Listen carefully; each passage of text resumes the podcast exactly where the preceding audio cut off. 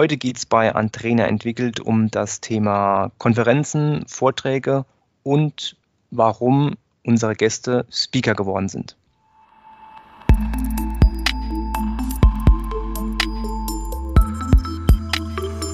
Andrena entwickelt.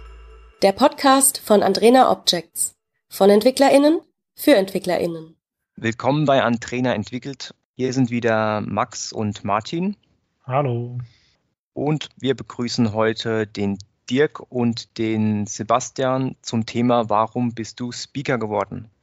Hallo ihr zwei. Hi. Hallo. Wollt ihr euch erstmal kurz vorstellen, was so euer, euer Werdegang ist? Wie lange ihr vielleicht auch bei Andrena seid schon? Sebastian, magst du anfangen? Sehr gern.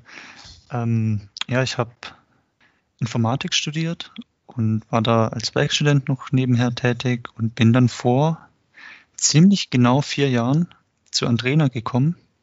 Damals über so ein ASE-Training, an dem ich teilgenommen habe.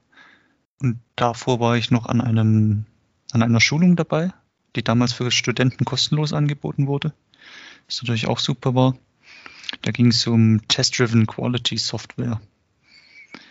Und ja, dann habe ich mich hier beworben und bin jetzt mittlerweile seit vier Jahren dabei. Als agiler Softwareentwickler? Genau, als Entwickler. Dirk, wie sieht es bei dir aus? Ja, ich habe, ähm, ich bin Quereinsteiger gewesen in der Entwicklung. Ich habe Mathematik studiert ähm, und habe Nebenfach Informatik gehabt und habe mich auch ähm, so schon für Entwicklung interessiert und habe dann mal so geschaut, was es für Jobs in, als Entwickler auch gibt und bin dann über diverse Karrieremessen auf Antrena aufmerksam geworden und bin jetzt inzwischen auch schon seit fünfeinhalb Jahren ähm, bei Antrena.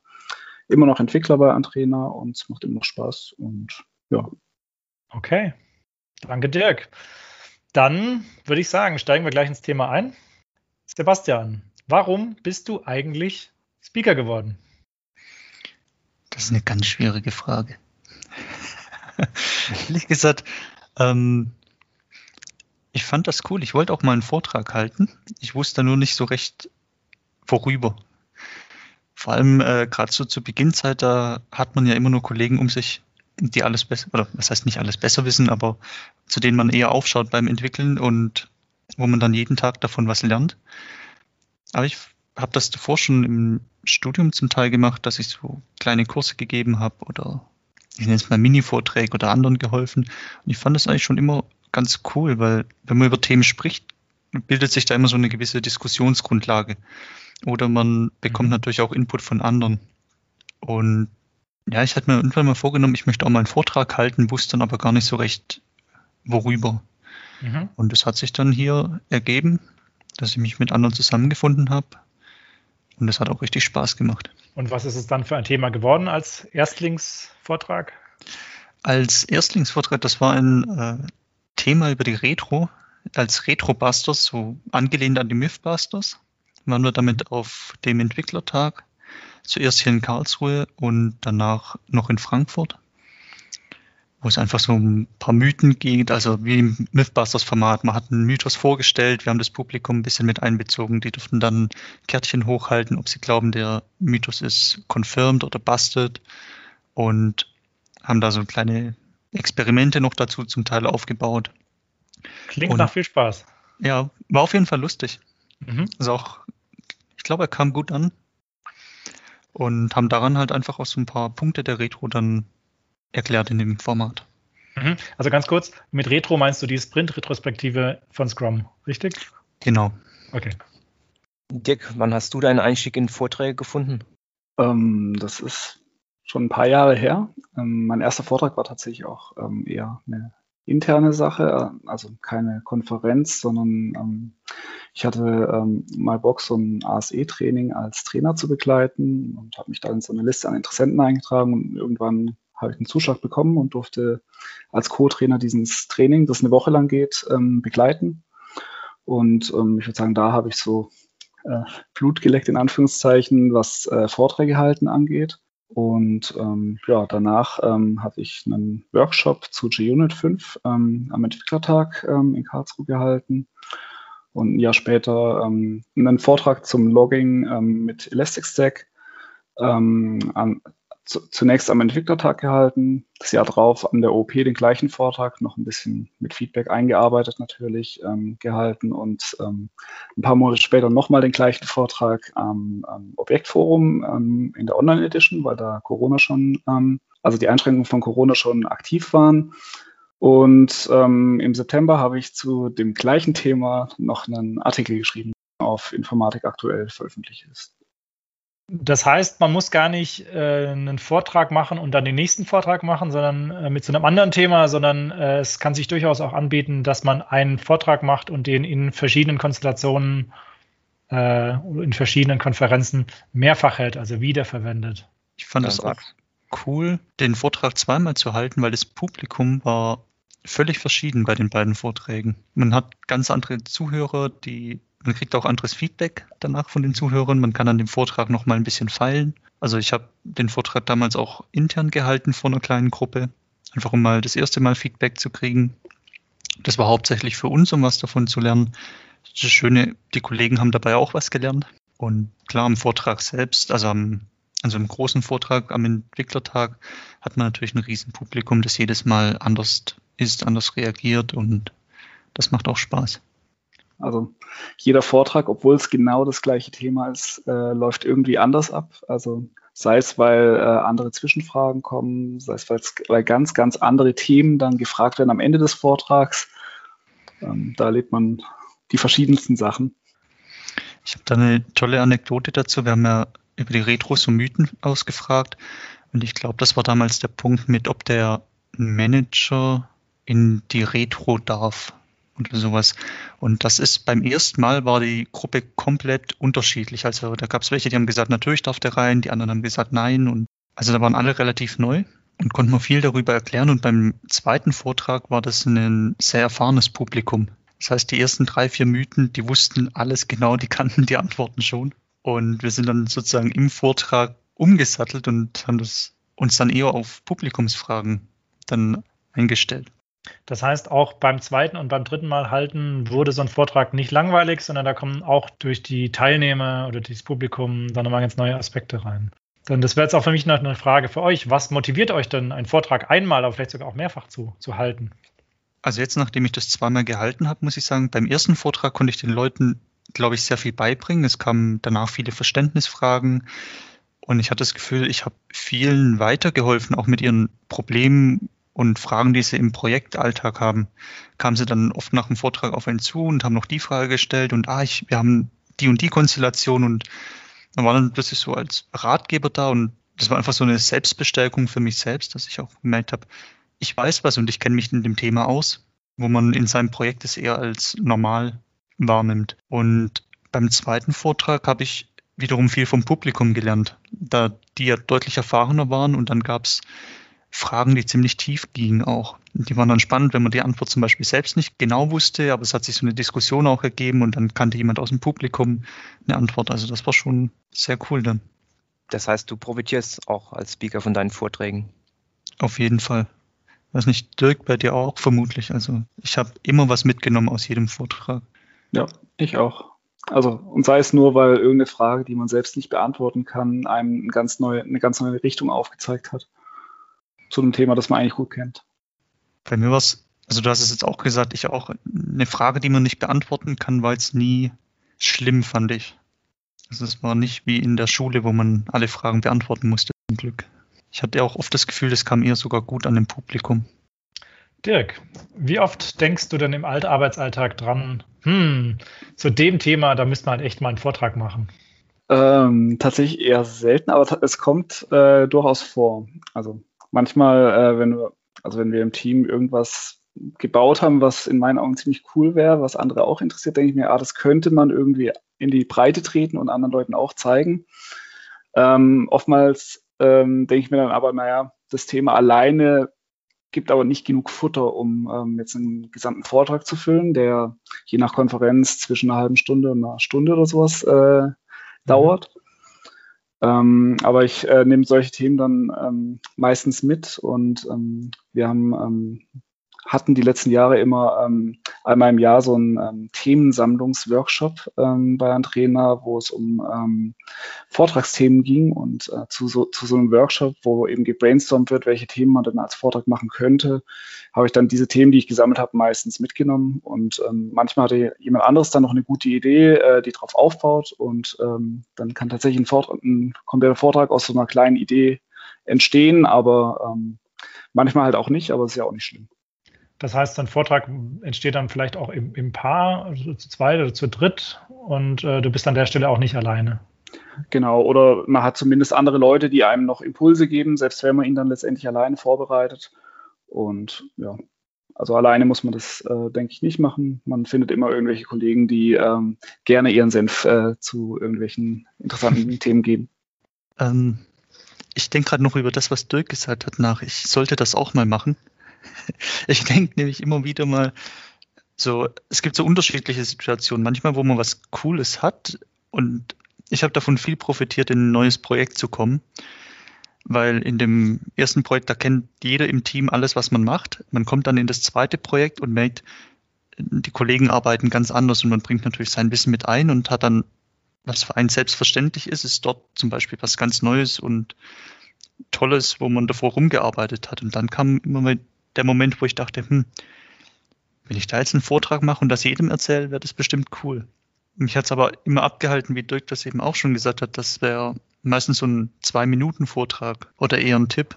Auf der anderen Seite, auch in neuen Projekten lernt man zum Beispiel neue Wege kennen und denkt sich, boah, ich habe drei Jahre, haben wir uns da eine riesige Arbeit mitgemacht und es geht so einfach. Ich glaube, gerade im Alltag kriegt man das mit. Ich vergesse es nur dann aufzuschreiben oder bis wir zu so einem Session-Workshop kommen, dann mir bis dahin zu merken.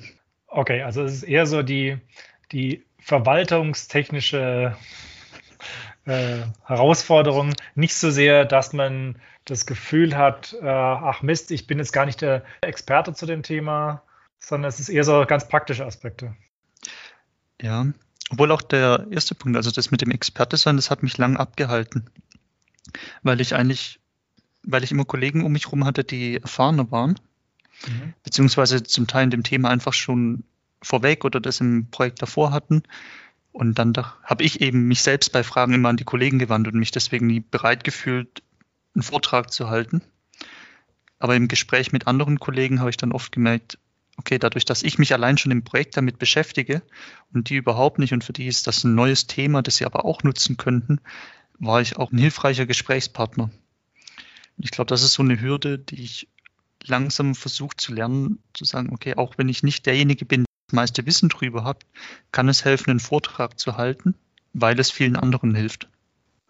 Ich habe das vor allem bei diesem ähm, einwöchentlichen Training gemerkt. Ähm, als ich das zum ersten Mal gemacht habe, war ich anderthalb Jahre bei Andre oder zwei Jahre bei Antrena angestellt und eigentlich noch relativ neu als Quereinsteiger auch in der Softwareentwicklung. Ich habe dann bei der Vorbereitung von diesen Vorträgen gemerkt, auch eigentlich kann ich da eigentlich schon ziemlich viel drüber sagen und bin eigentlich schon ziemlich tief drin und habe es dann erst, als ich vor Leuten diesen Vortrag gehalten habe, die eigentlich noch gar keine Ahnung von dem Thema hab, haben, habe ich dann gemerkt, wie viel Ahnung ich selbst eigentlich schon darüber habe.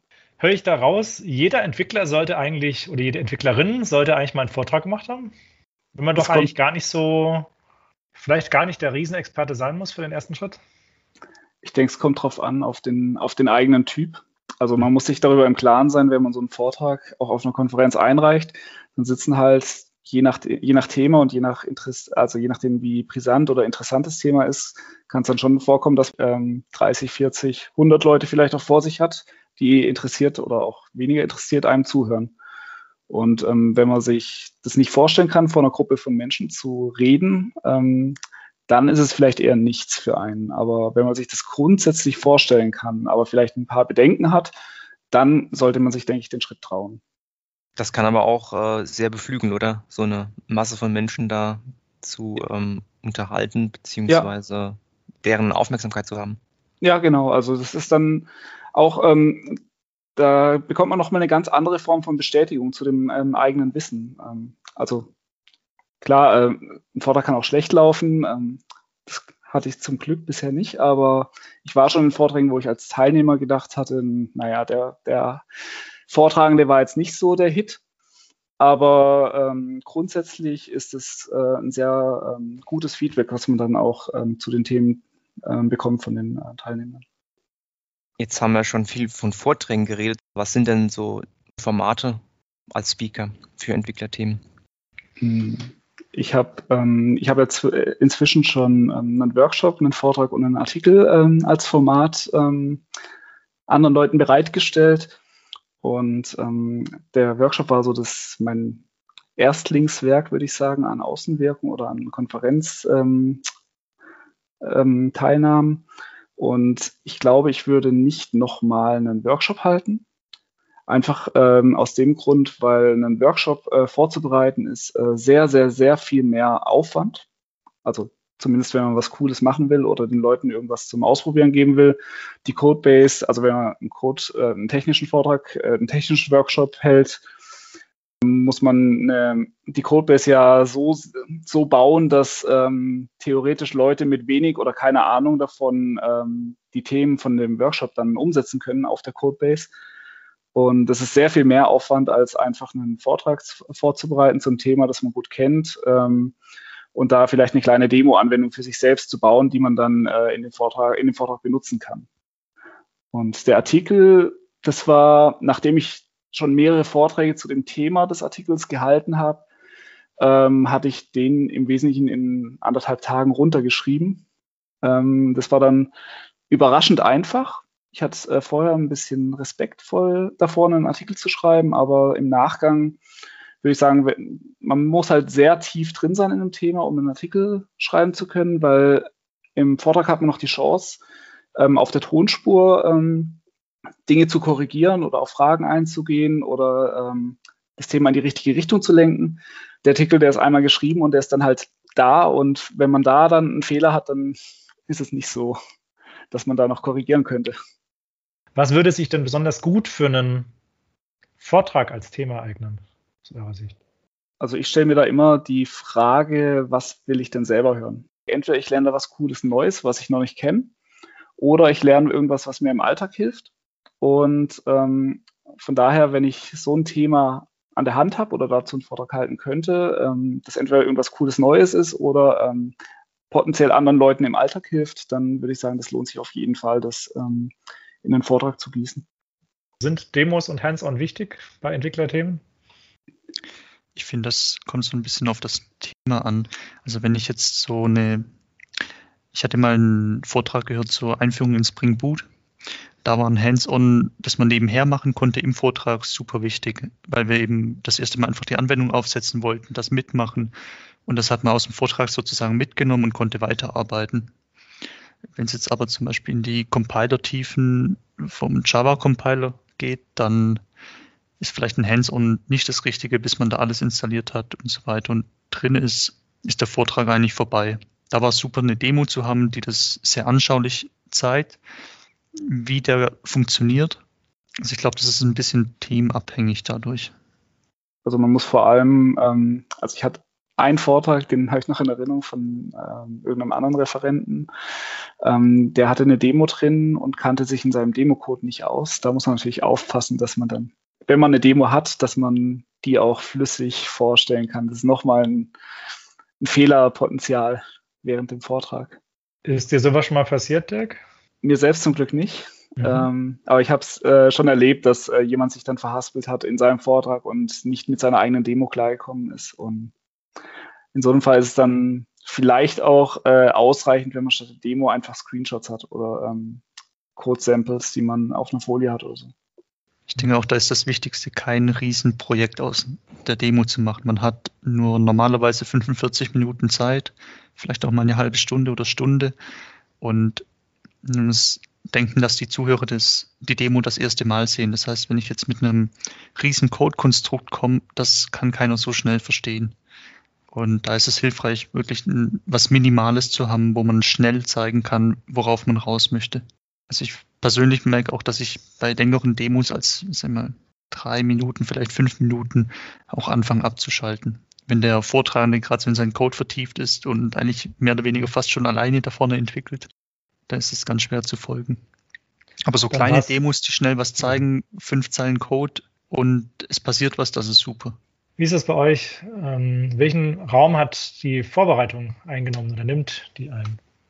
Hm, das ist eine gute Frage. Also mein erster Vortrag, das ist schon eine Weile her, ähm, als ich den Vortrag zum allerersten Mal gehalten habe, habe ich den über Wochen hinweg äh, immer mal wieder so einen halben Tag oder hier mal ein paar Stunden ähm, vorbereitet. Ähm, das Aufwendigste daran war eigentlich ähm, die Demo zu bauen und zwar so, dass die ähm, eben den Vortrag unterstützt und nicht ähm, ersetzt oder nutzlos macht quasi, also dass die Folien immer noch die Daseinsberechtigung haben. Und ähm, die Grundstruktur, die war eigentlich relativ schnell gemacht und dann war es eigentlich nur noch ähm, jedes Thema der Grundstruktur eben mit Inhalt zu füllen.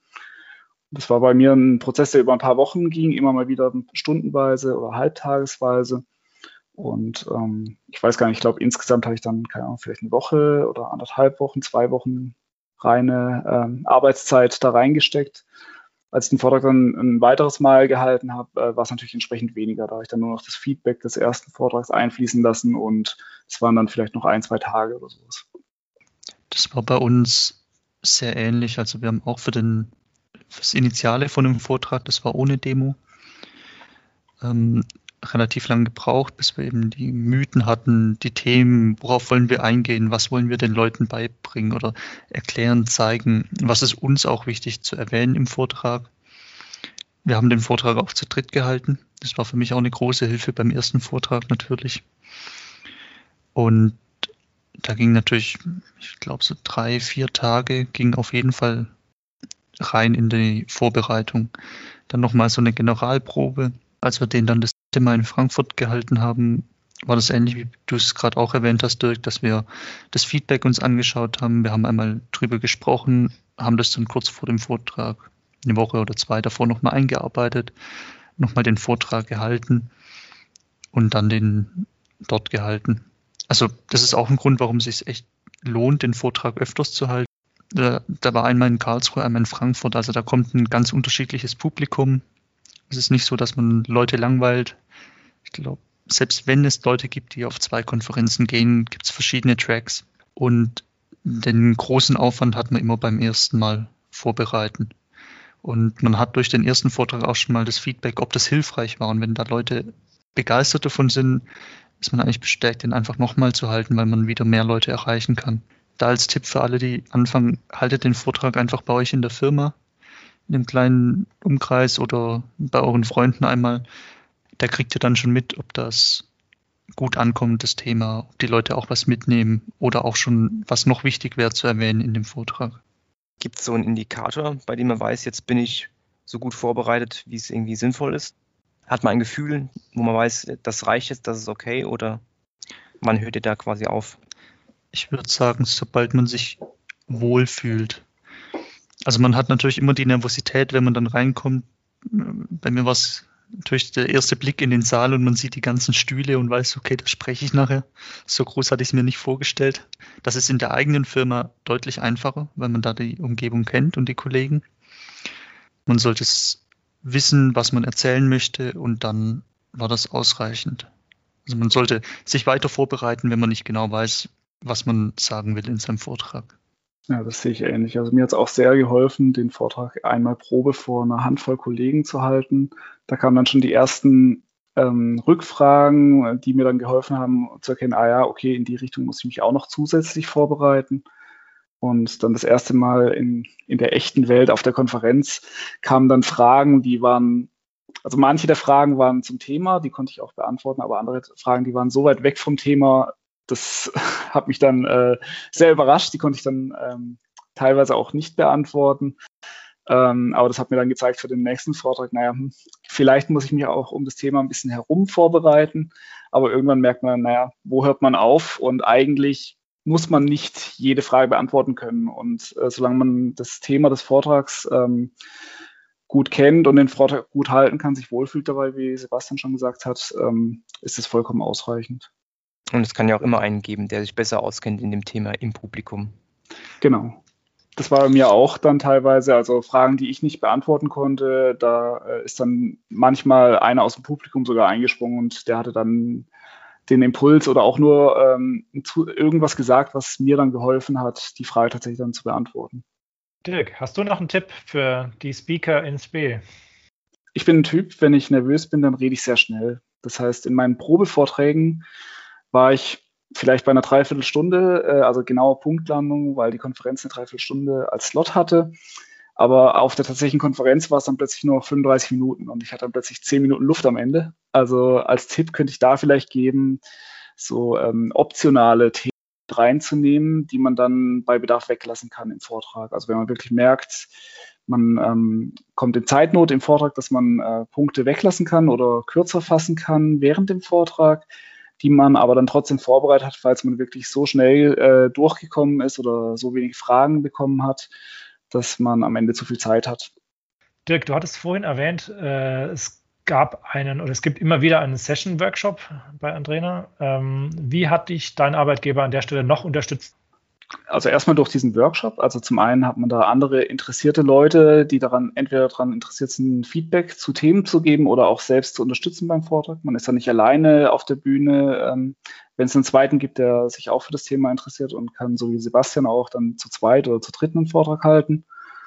Ähm, und zum anderen ähm, hatte ich gefühlt keinerlei Zeitdruck bei der Vorbereitung. Also ich konnte die gesamte Vorbereitungszeit als Arbeitszeit buchen und ähm, hatte da nie das Gefühl, dass ich mich abhetzen muss oder dass ich jetzt nur, nur noch einen Tag Zeit habe oder sowas, ähm, sondern das war alles sehr offen. Ähm, tatsächlich habe ich wahrscheinlich sogar weniger Zeit gebraucht dafür letztendlich, als ähm, mein Vorgesetzter erwartet hätte, aber ähm, es war sehr hilfreich, da keinerlei Druck zu haben.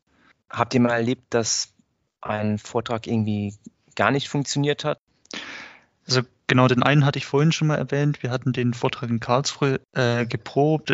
Das lief genau so, wie wir es uns vorgestellt haben. Also es war ungefähr das Publikum hat so reagiert, wie wir das eingeschätzt haben von dem Wissen. Und in Frankfurt wussten sie alles. Und wir haben dann nach, ich glaube, ungefähr 15 Minuten mal so ins Publikum gefragt, wir hätten noch fünf Mythen für euch. Ähm, wollen wir die vielleicht im Schnelldurchlauf durchgehen, weil wir haben das Gefühl, ihr seid schon alles so weit, dass äh, ihr die Antworten kennt und haben das dann so innerhalb von fünf Minuten dann noch die Mythen beantwortet. Das war auch relativ lustig da noch und sind dann direkt in den Frageteil übergegangen. Und da hat sich dann noch eine, ja, ich sag mal so eine Viertelstunde, eine ganz gute Diskussion ergeben. Waren auch interessante Fragen dabei.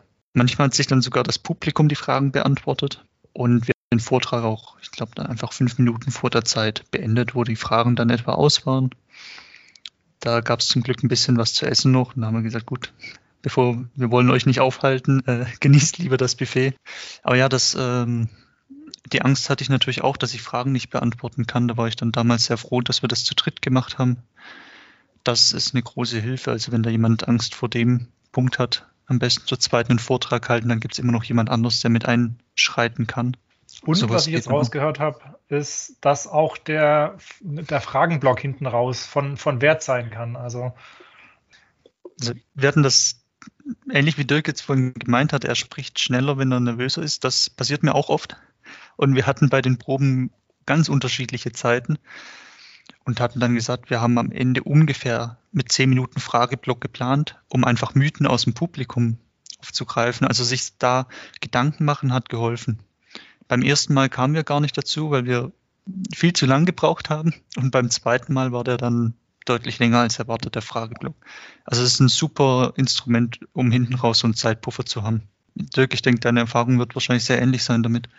Ja, also manchmal kommen überraschend wenig Fragen, manchmal kommen viele Fragen. Also ich habe bei dem identischen Vortrag, den ich gehalten habe, ähm, also bei der OP und beim Objektforum, das war der identische Vortrag und das eine Mal kam eine Frage und das andere Mal irgendwie zehn. Also je nach Publikum kann das ausarten mit Fragen und dann muss man natürlich irgendwann auch den Punkt finden und auf die Uhr, die Uhr im Blick halten bei so einer Fragerunde und selber dann die ähm, Verantwortung übernehmen und zu sagen, naja, für weitere Fragen stehe ich noch nach dem Vortrag irgendwo an einem Stand zur Verfügung oder sowas und das dann dahin überleiten. Aber es, es, es hilft sehr als Zeitpuffer sowas zu machen. Ich glaube, das war auch ein großes Learning, das ich mir auch jetzt heute aus dem Podcast nochmal mitnehme. Ähm, lieber einen Vortrag fünf Minuten kürzer, als zu lang und am Ende hektisch zu werden. Das macht mir auch keinen Spaß beim Zuhören. Und den Frageblock. Und ich habe gemerkt, eigentlich ist keiner aus dem Publikum böse, wenn man fünf Minuten früher aufhört, wenn man sagt, gut, ich glaube, es kommen keine Fragen. als fünf Minuten auszuhalten und zu warten, ob doch noch jemand kommt. Es kommen ganz oft die Leute, genau wenn man den Vortrag dann schließt, dann kommen alle Leute vorgestimmt an Rednerpult und fragen nochmal drei Sachen, weil sie sich nicht in der großen Runde trauen.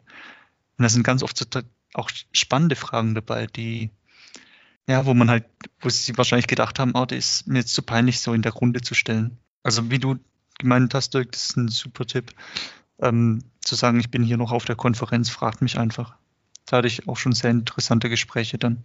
Okay, jetzt habe ich das Gefühl, wir sind auch so ein bisschen in der Fragerunde angekommen. Ähm, mir gehen langsam die Fragen aus. Weiß nicht, wie es bei dir ist, Max. Deshalb würde ich vorschlagen. Passt. Wir haben das Thema, glaube ich, gut abgearbeitet. Genau. Dann sage ich mal ganz herzlichen Dank an Sebastian und an Dirk, unsere heutigen Gäste. Danke für die Einladung. Ja, danke für die Einladung. Okay, das war's dann für diese Ausgabe von Antrainer entwickelt und wir sehen uns beim nächsten Mal wieder. Bis dann, ciao. Tschüss.